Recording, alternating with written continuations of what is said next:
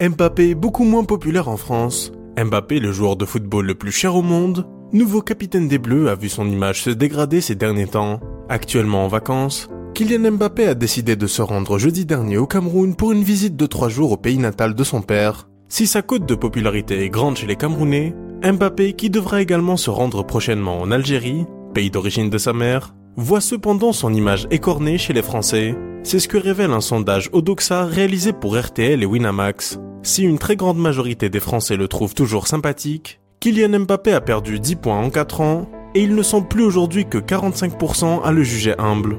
Il est aussi jugé moins charismatique par rapport à 2019, selon les résultats du sondage publié le dimanche 9 juillet. Certes, 63% des Françaises et des Français ont bonne opinion de Kylian Mbappé, mais c'est là une popularité inférieure au niveau atteint par d'autres icônes du sport français comme Teddy Riner ou Tony Parker.